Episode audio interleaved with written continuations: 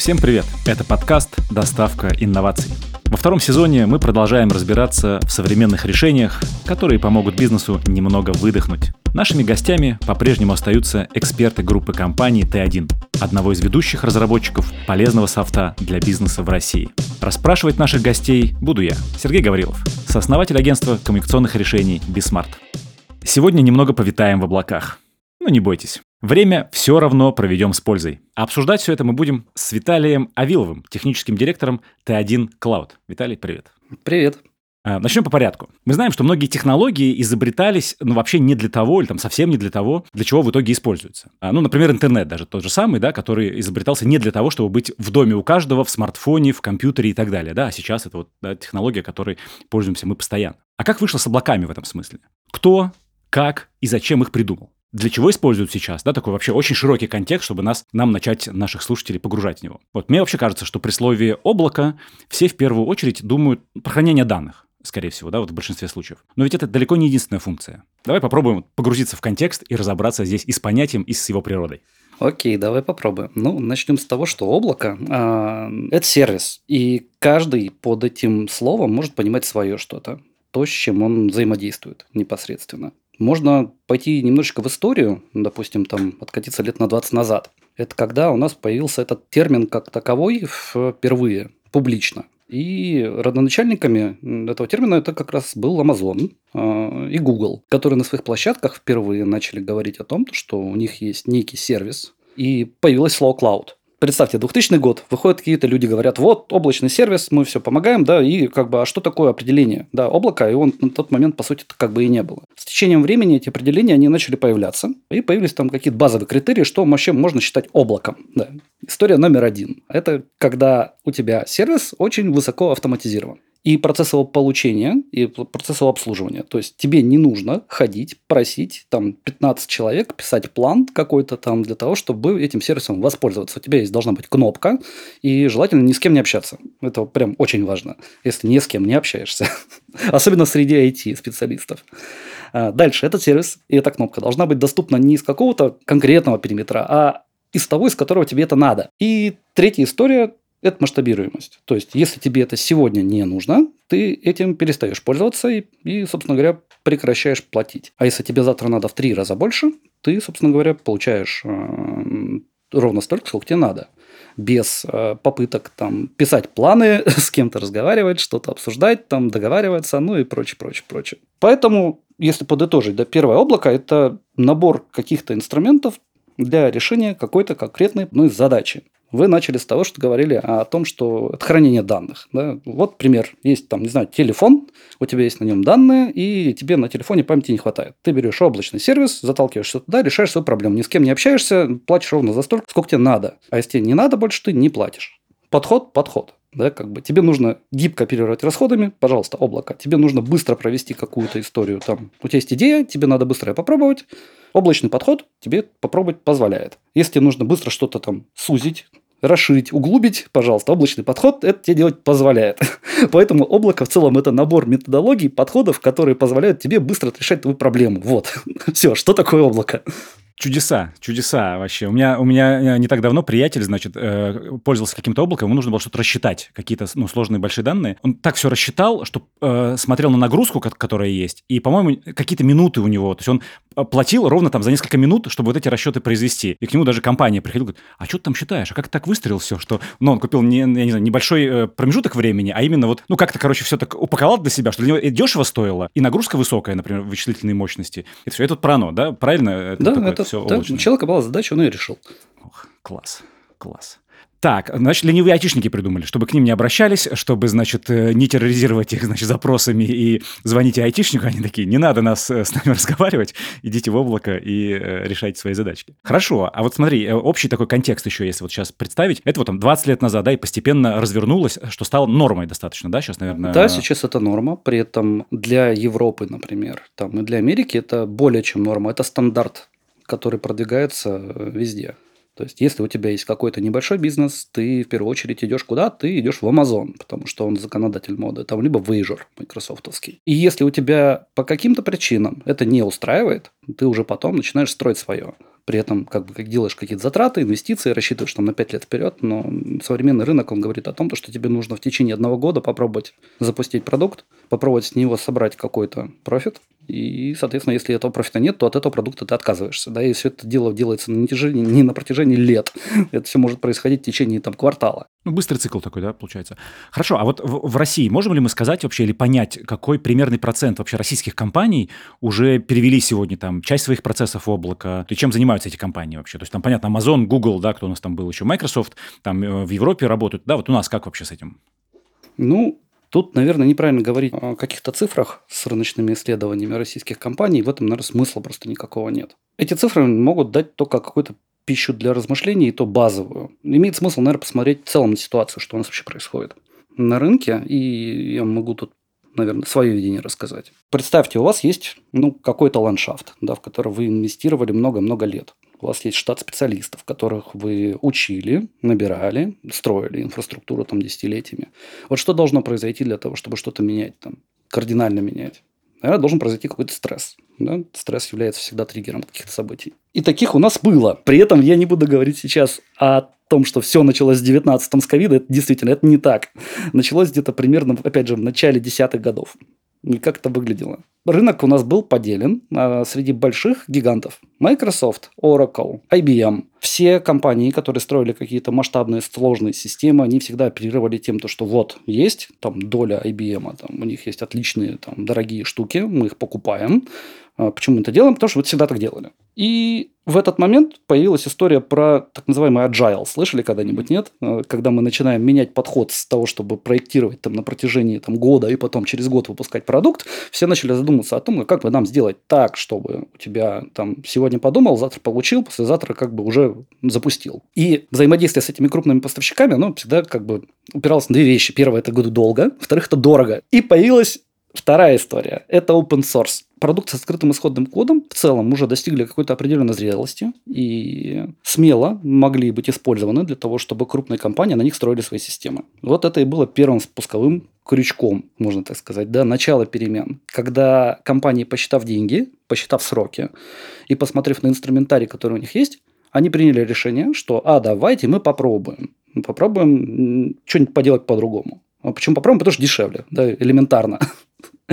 Это начало влиять на то, каким образом вообще строится система. Это начало влиять на то, какой технологический стек в компаниях используется.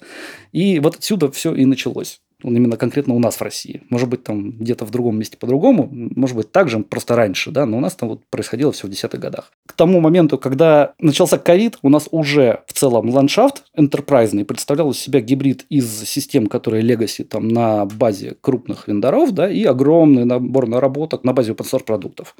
При этом люди, которые у нас были, они в целом уже были гораздо более гибкими. И тут начался ковид, который вообще поменял то, каким образом взаимодействует работодатель с сотрудниками. Это повлияло на то, где эти сотрудники находятся. То есть, грубо говоря, если раньше для того, чтобы поработать в крупной компании, тебе нужно было ехать в Москву, то после ковида это уже стало необязательным.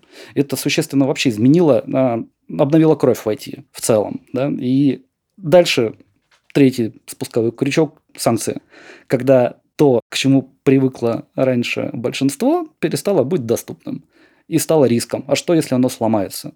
И у тебя есть одновременно риски. У тебя есть системы, которые ты еще там не доперевел, не распилил, ни еще ничего-нибудь, но их надо поддерживать, обновлять, вкладывать туда деньги. То есть у тебя появляется вилка принятия решений. Чего делать-то?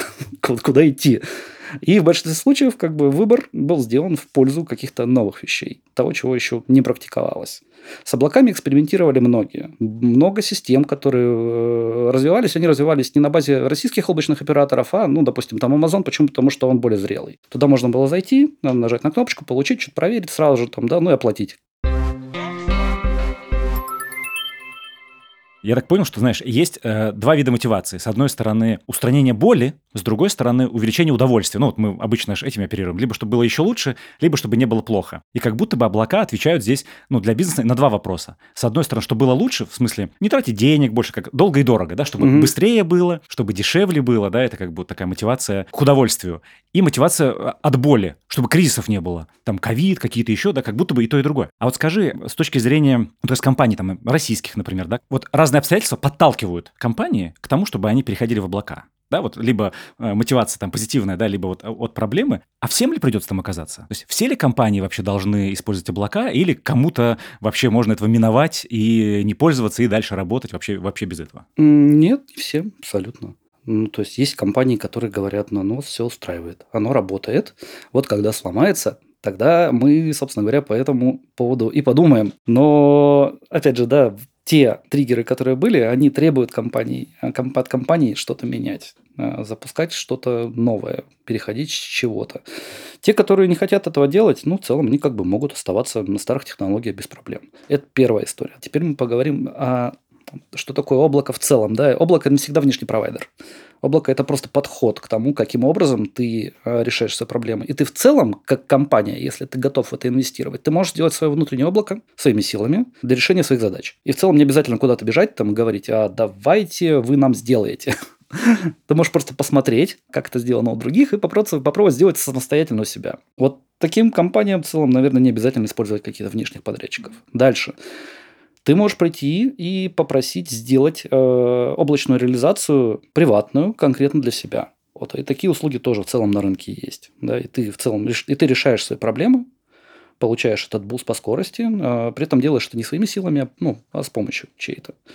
Поэтому, отвечая на вопрос, а всем ли придется, ну, нет, не всем. Но большинству так или иначе потребуется какие-то элементы облачных технологий у себя внедрить. Будь то внутри, либо взять откуда-то снаружи. Угу. А можно ли их назвать, ну, не знаю, публичными облаками, частными, да, вот это разделение? Потому что есть те, к которым я присоединяюсь, общедоступные, да, либо а, разрабатываю под себя, заказываю, да, вот такие внутренние, внутренние облака. Да, вот такое разделение, да. оно, оно есть, да? Да, ну, опять же, да, это история про три параметра, да, быстрота, то есть скорость, стоимость и, ну, наверное, качество, да. А есть ли здесь какая-то градация с точки зрения масштаба игроков, например? Например, их предпочтений. Условно, что там, не знаю, какой-нибудь малый бизнес предпочитает больше как раз-таки публичные облака, да, которые можно ну, ускорить там разный процесс, оплачивать с карты своей и так далее, да, а крупный бизнес, там, например, может быть, средний, к частным, чтобы заказывать под себя, чтобы они были такие во внутреннем контуре, закрыты и так далее. Вот есть такая градация? Да, конечно, есть. Любой стартап, да, который есть, встает перед выбором.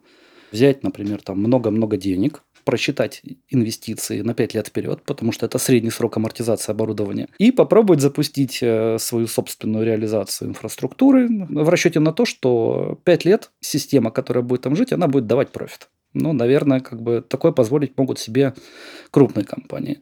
А маленькие компании такое себе позволить не могут. Им надо быстро запускаться. Поэтому э, большую часть, наверное, потребностей закрывается именно в мелком бизнесе. Именно через партнеров публичных, облачных.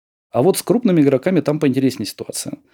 А, чем дольше строилась твоя инфраструктура, тем сложнее там сделать что-то новое. То есть, грубо говоря, там в огромной организации получить ресурсы для того, чтобы стартануть какую-то новую систему, может занимать, не знаю, ну, месяцы в целом я такое видел. Это когда просто от запроса «дайте мне сервер» до момента, когда первый администратор начинает там что-то делать, может проходить квартал. Нужно запустить процесс согласования, объяснить, что ты хочешь сделать, дать там какой-то дикий расчет, там на 100-500 страницах ходить, э, согласовывать это все дело, и потом по выходу там где-то что-то ты получаешь.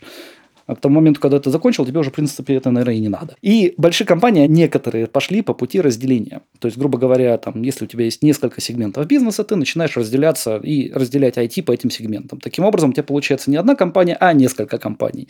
И каждая выделенная IT там, под сегмент бизнеса, оно становится меньше, начинает где-то как-то шевелиться быстрее. Но все равно это тоже не решает проблему. Поэтому делают гибрид. Когда у тебя есть, например, потребность э, что-то быстро проверить, запустить, ты можешь это запустить в облаке. И потом, после того, как ты доволен, и все хорошо, и ты рассчитал на 5 лет вперед, и понимаешь, что в облаке это будет дороже, ты уже строишь свое и переезжаешь туда, например, как опция. То есть для крупных компаний потребность именно в том, чтобы быстро что-то проверять, быстро запускать, и, собственно, а потом дальше есть вилка решений. Либо тебя все устраивает, остаешься так, как есть, либо не устраивает, и начинаешь опять что-то менять. Кусками, полностью нет, но по чуть-чуть да. Очень похоже на футбол вообще, знаешь, когда э, как тренеры, э, кто-то закупает иностранных игроков, например, да, в команду себе уже опытных, но дорогих, а кто-то выращивает своих, значит, постепенно. Это долго, но дешевле сильно. А кто-то, опытный тренер, мне кажется, да, он пока вырастают свои игроки, э, он закупает э, ну, иностранных, ну или там, да, других из других клубов, и потом выравнивает как раз. То, то же самое, похоже, да, да в компании. Очень, очень похоже, да. круто выглядит. А, хорошо, а, значит, э, смотри, вот помимо того, что есть э, ну, условно, публичные облака, да, или там частные, э, что есть выбор такой. А есть же разница и вот муки выбора еще и с тем, что какие услуги оказывают э, облака, например, да, для чего мне их выбирать. То есть не только вот такой тип, но, например, э, условно, есть сложные аббревиатуры, значит, я вот в них путаюсь периодически, но хочу с тобой вместе разобраться. Да, что вот есть сложные аббревиатуры там SaaS, PaaS, IaaS или IaaS, я не знаю, как правильно назвать его. Оно все ES. А, да, а что это? Что, что за аббревиатуры, что надо знать про них? Надо первое, что нужно знать про эти аббревиатуры, что их больше, чем три. Начнем с этого. А, но эти три, они базовые, да, то, что на слуху. И начинается все всегда с первой, это Infrastructure as a Service. А, еще один момент. У все они as a service. И различаются они по уровню погружения компании, которая потребляет этот сервис, да, внутрь, вглубь этого приложения там, и инфраструктуры. Базовая вещь – это инфраструктура за сервис. Что это такое? Это когда ты э, имеешь свой штат специалистов, э, профильных много, и этим специалистам нужна просто инфраструктура. То есть голая операционной системы на каких-то серверах и доступ к ним. Все, дальше у тебя команда делает все сама. Она сама понимает там базы данных, сама делает интеграции, сама выстраивает там все процессы поддержки и на выходе получает бизнес-процесс, который приносит деньги, и команда, которая, собственно говоря, его поддерживает. Следующий уровень – это платформа за сервис. Когда ты строишь приложение, у тебя всегда есть варианты взять чего-то готовое, либо делать это самостоятельно. И есть базовые вещи, например, там базы данных, система управления базами данных, либо, например, там система управления контейнерной виртуализацией. Если у тебя нет профильных специалистов, много, которые тебе сделают так, чтобы это работало, настраивают, это будут под приложение и так далее, ты берешь законченный платформенный сервис и платишь уже по тарифу. И интегрируешь его в часть своего приложения. Это позволит тебе держать меньше специалистов у себя и в случае каких-то вопросов там, ну, да, привлекать внешнюю экспертизу. Следующий уровень, да, это software за сервис. Это когда у тебя в целом нет много этих специалистов, а бизнес-процесс тебе построить нужно. И в этом случае берется уже там какой-то сервис, например, облачный. Там, ну, кстати, далеко ходить не будем, 1С, да, тот же самый. А, есть облачная реализация, и если тебе очень сильно нужно, ты можешь в облаке как бы там сделать, и все. Все обслуживание, оно будет находиться где-то там на стороне.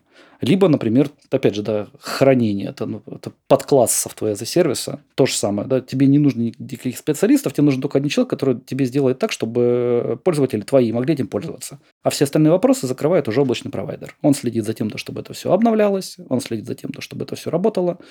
Если вдруг неожиданно там какие-то ситуации есть проблемные, то они за тебя их решают. Вот все. Просто три уровня погружения, скажем, тогда твоей команды IT в сам сервис, который используется для построения твоего бизнес-процесса.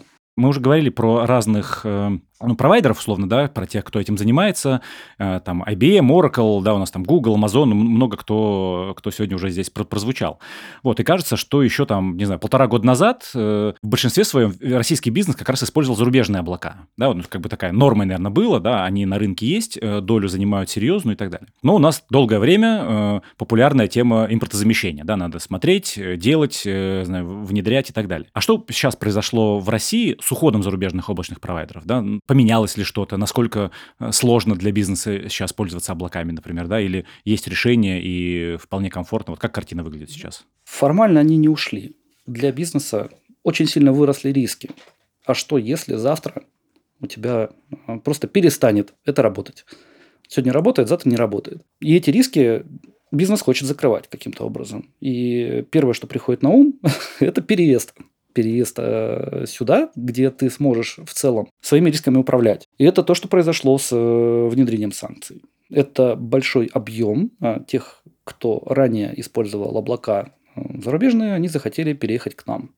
Это первое. А, прости, а большое время переезда вообще? Вот, например, да, с одного переключиться на другой, насколько это ну, трудозатратно вообще? Э, да, это достаточно трудозатратно, в зависимости от того, насколько ты завязан на сервисы, которые у тебя есть. Во многих случаях каждый облачный провайдер, он апеллирует сначала системами с открытым исходным кодом, а потом делает все для того, чтобы ты оттуда не уехал. Потому что ты начинаешь использовать какие-то фишечки, которые есть только у этого облачного провайдера, больше ни у кого. Твоя система начинает становиться очень большой, э, сервисозависимой, и ты попадаешь в так называемое понятие вендор-лог. Это то, что происходило с крупными игроками типа IBM, это то, что они делали, да, это вендор-лог. всем IT-специалистам знаком этот термин. Ничего личного, просто Да. бизнес. значит. Ничего личного, просто бизнес. Мы делаем тебе удобно, но если ты захочешь от нас съехать, то будешь страдать. Насколько страдают сейчас компании, вот, А, э, ну, которые те- переезжают? Как, сейчас? Опять же, да, пока, пока риски не сработали, страдают все только ментально. Огромное количество людей уже задумалось и начинаются проекты по переезду. Начинают прорабатывать архитектуры, начинают сравнивать э, облачных провайдеров э, зарубежных с нашими.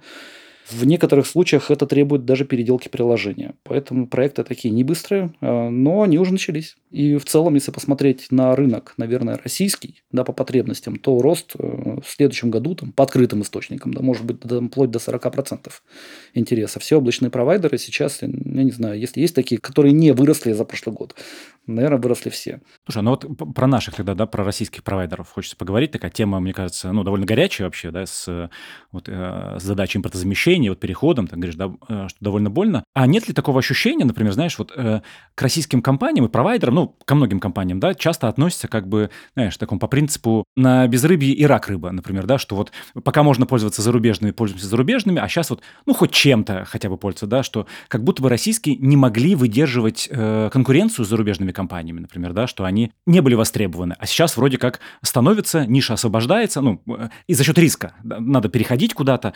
Вот, что есть такой скепсис по отношению к российским э, провайдерам, например, да, насколько это справедливо, так ли это вообще, или, не знаю, какая-то альтернативная есть версия вот, развития событий. Хороший вопрос. Я бы на него, наверное, ответил так. Если в лоб сравнивать рынок облачный вне РФ и внутри РФ, то мы отстаем по технологиям, по сервису, ну, как минимум потому, что запускали мы это все дело гораздо позже. Это вполне очевидно. Если кто-то хочет получить один в один здесь, да, то он этого не получит. Но это вопрос времени, при этом достаточно короткого. А, Все облачные провайдеры за последние три года, там, ну, 3 слэш 4, наверное, да, сделали масштабный, огромный шаг вперед. Это касается всего. И того, каким образом э, выстраиваются облачные продукты облачных провайдеров, каким образом выстраивается поддержка, стоимость, SLA тот же самый.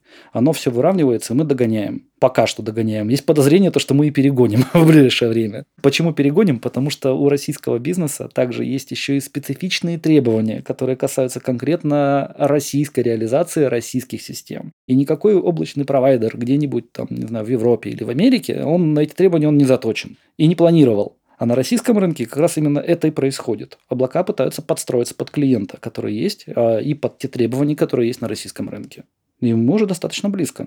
Даже у, облаков есть свой путь. такой, да. Абсолютно верно.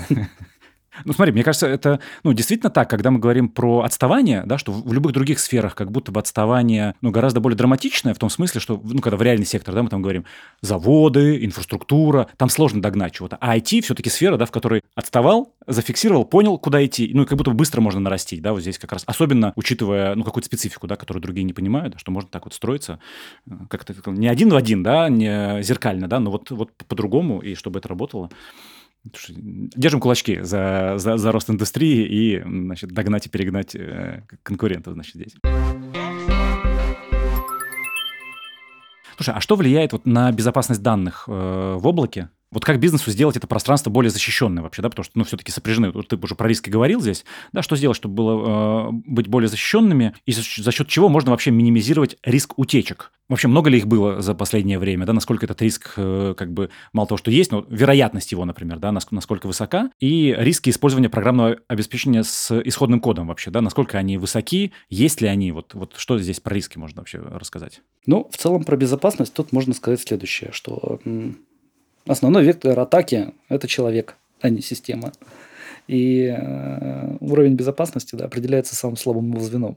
Если мы посмотрим на громкие какие-то события, там, что утечки, утечки, утечки, ну, далеко не всегда это связано с тем, то, что кто-то э, взломал систему и вынес оттуда данные. Скорее всего, этот взлом был произведен при помощи каких-то людей внутри. Но это не означает то, что за безопасностью систем не надо следить. Это очень важно. И Раньше, допустим, если ты использовал системы вендорные, да, то у тебя было целое подразделение, которое могло ну, поручиться за то, что у тебя там дыр нет. Хотя даже в этом случае они были и находились. В случае с системами с открытым исходным кодом все становится вдвойне интереснее, потому что тебе нужно закрываться не только на уровне приложения там, или системы, которая у тебя написана, но тебе нужно еще и обкладываться дополнительными мерами такие как там, системы, которые регулируют доступ извне, которые фильтруют трафик и так далее, и так далее. У нас э, в целом на рынке э, есть такое понятие, как сертификация. И любой провайдер, который хочет так или иначе э, подтвердить то, что он безопасен, да, он должен проходить определенный набор проверок регулярных на соответствие этим стандартам и получать соответствующий сертификат. Если мы возьмем, например, там общепризнанные мировые вещи, да, то на слуху, наверное, есть такая штука, как PCI DSS называется. PCI DSS, да, стандарт безопасности там, для определенного слоя систем, которые обрабатывают э, финансовые данные. Для того, чтобы соответствовать, ты должен как минимум там, раз в году проходить проверку, а то еще предаутит дополнительный, да, и все замечания, которые есть, устранять. Мы к такой компании относимся, у нас такой сертификат есть. Хорошо, у тебя уже звучало, значит, в одном в ответе на один вопрос э, аббревиатура э, SLA. Хочу про нее побольше поговорить, прояснить вообще, что такое вот это соглашение об уровне обслуживания, когда речь идет об облаке. Да? Про что здесь нужно знать? Э, расскажи. Что за SLA в облаке? Ну, начнем с того, что я бы не стал бы говорить про облака, когда мы говорим про SLA. SLA – это история про синхронизацию ожиданий между пользователем и поставщиком услуги. И это применимо к любой истории, которая, там, где есть взаимодействие. Изначально любой пользователь, который хочет какую-то услугу, да, он хочет или рассчитывает у себя в голове на то, что он получит за минимальные вложения максимальный результат. Любой клиент вправе этого хотеть.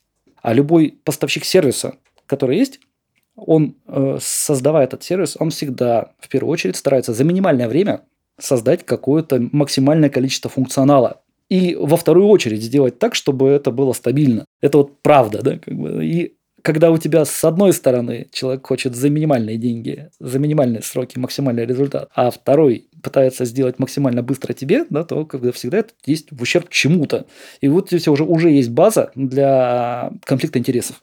Если это не проговаривать, то тогда и начинаются проблемы. Поэтому SLA – это история, которая позволяет синхронизировать ожидания с реальностью. Если клиент говорит, я хочу, чтобы мой бизнес-сервис работал 24 на 7, 365 дней в году, и никогда, никогда, никогда не останавливался, а поставщик сервиса говорит, у меня есть система, она будет работать 5 на 2, и по праздникам она работать тоже не будет, потому что она не может. Вот здесь как бы эти вещи начинают синхронизироваться. Либо система дорабатывается до состояния, чтобы она была 24 на 7, 365, а, либо ожидания того, что бизнес-процесс будет работать, он как бы они снижаются и делаются какие-то компенсационные меры. Например, там, не знаю, запускается вторая система, которая работает и обслуживает бизнес-процесс тогда, когда первая не работает. Вот, собственно говоря, это и вся история про SLA если коротко. Да хоть что, вообще все объяснил. Смотри, мы много поговорили сейчас про, про технологии, да, вообще, ну, как, как все это дело развивается, и про риски. А хочешь, знаешь, э, немножко про людей э, блог сделать. И в первую очередь про тебя, а потом, э, возможно, еще и про команду. А что тебя привело в облако? Вот поделись немножко своей такой карьерной историей. Какой замысловатый путь э, пришлось пройти, чтобы оказаться там, где ты сейчас? Хм, ну, если только коротко.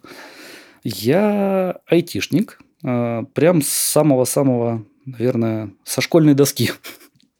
Всегда занимался компьютерами, разбирал, собирал, собирал, разбирал. И а, после армии попал в целом в банковское подразделение в IT. И именно инфраструктура – это то, что меня всегда интересовало. С течением времени я переехал в Москву, а, занимался здесь точно так же уже инфраструктурой, только на уровне регионов. И в какой-то момент времени, объективно, я увидел проблему, что мне надоело разговаривать с людьми. Я не хочу ни с кем разговаривать. Я хочу сделать так, чтобы люди получали то, что им надо, и вообще ко мне не ходили. Можно, конечно, было уволиться и найти другую работу, да, но мы пошли другим путем. Мы начали строить, выстраивать селф-сервис. Как раз-таки на стыке вот этих периодов э, начала десятых годов, ну там середины.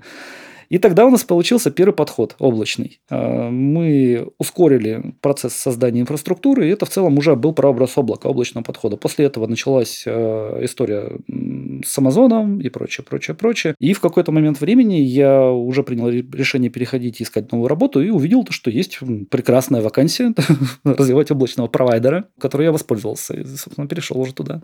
Сейчас делаю стараюсь делать так, чтобы ни с кем не разговаривать. Пока не очень получается, но... Учитывая, что ты на подкасте сейчас, да, и мы обсуждаем эти вещи, конечно, да, где- где-то был сбой в этой системе оказался. Э, смотри, то есть лень, да, такая, нежелание разговаривать с людьми привели тебя в облака, да, и э, подсказали там, чем, чем стоит заниматься. А что сейчас тебя беспокоит? Вот если что-то, например, что ты такой думаешь, так, ладно, с людьми я разговариваю меньше, другая вещь беспокоит, которая направит тебя в создание, не знаю, другого сервиса, другого подхода, другой технологии, или пока, пока нормально, пока с облаками? Ну, пока не нормально. Сейчас я хочу, чтобы облака были настолько гибкими, насколько это возможно, чтобы закрывать большую часть потребностей на нашем рынке. Проблема звучит так, что каждое обращение, оно всегда какой-то кастом. И э, хотелось бы создать сервис таким образом, чтобы он закрывал 80% типовых потребностей заказчиков. Мы пока еще к этому не подошли, и все-таки еще приходится кастомизировать, но мы близки. Понятная цель такая, знаешь, это хороший фокус.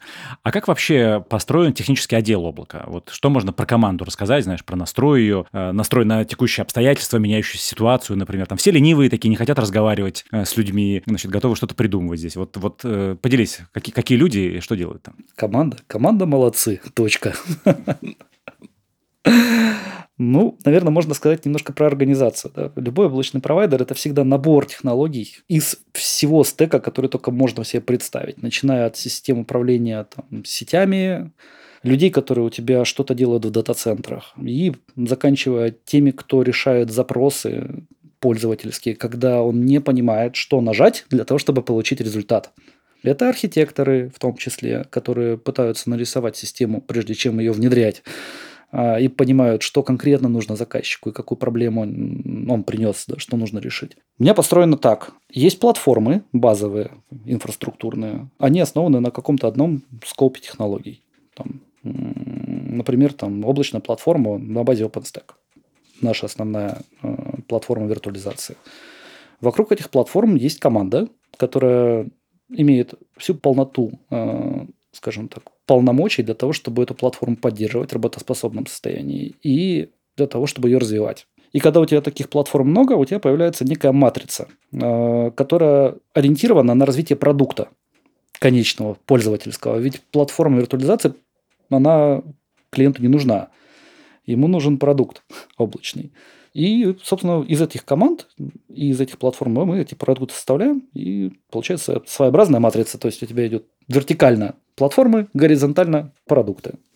Надеюсь, объяснил, потому что хотелось бы нарисовать. В голове, в голове себе, знаешь, представим, нарисуем. А, значит, насколько а, команда открыта туда, знаешь ли, могут ли кто-то, например, из наших слушателей, из друзей-друзей наших слушателей такие, а почему бы мне не присоединиться к команде, а, потому что есть интересная задача, например, знаешь, попали под, под интересную деятельность, под э, интересный фокус и такие, хотели бы присоединиться. Насколько там, значит, есть ли Есть, и вакансий у нас открыто достаточно много. Я говорил о том, что весь облачный облачный рынок растет, и нет такого облачного провайдера, который не вырос бы.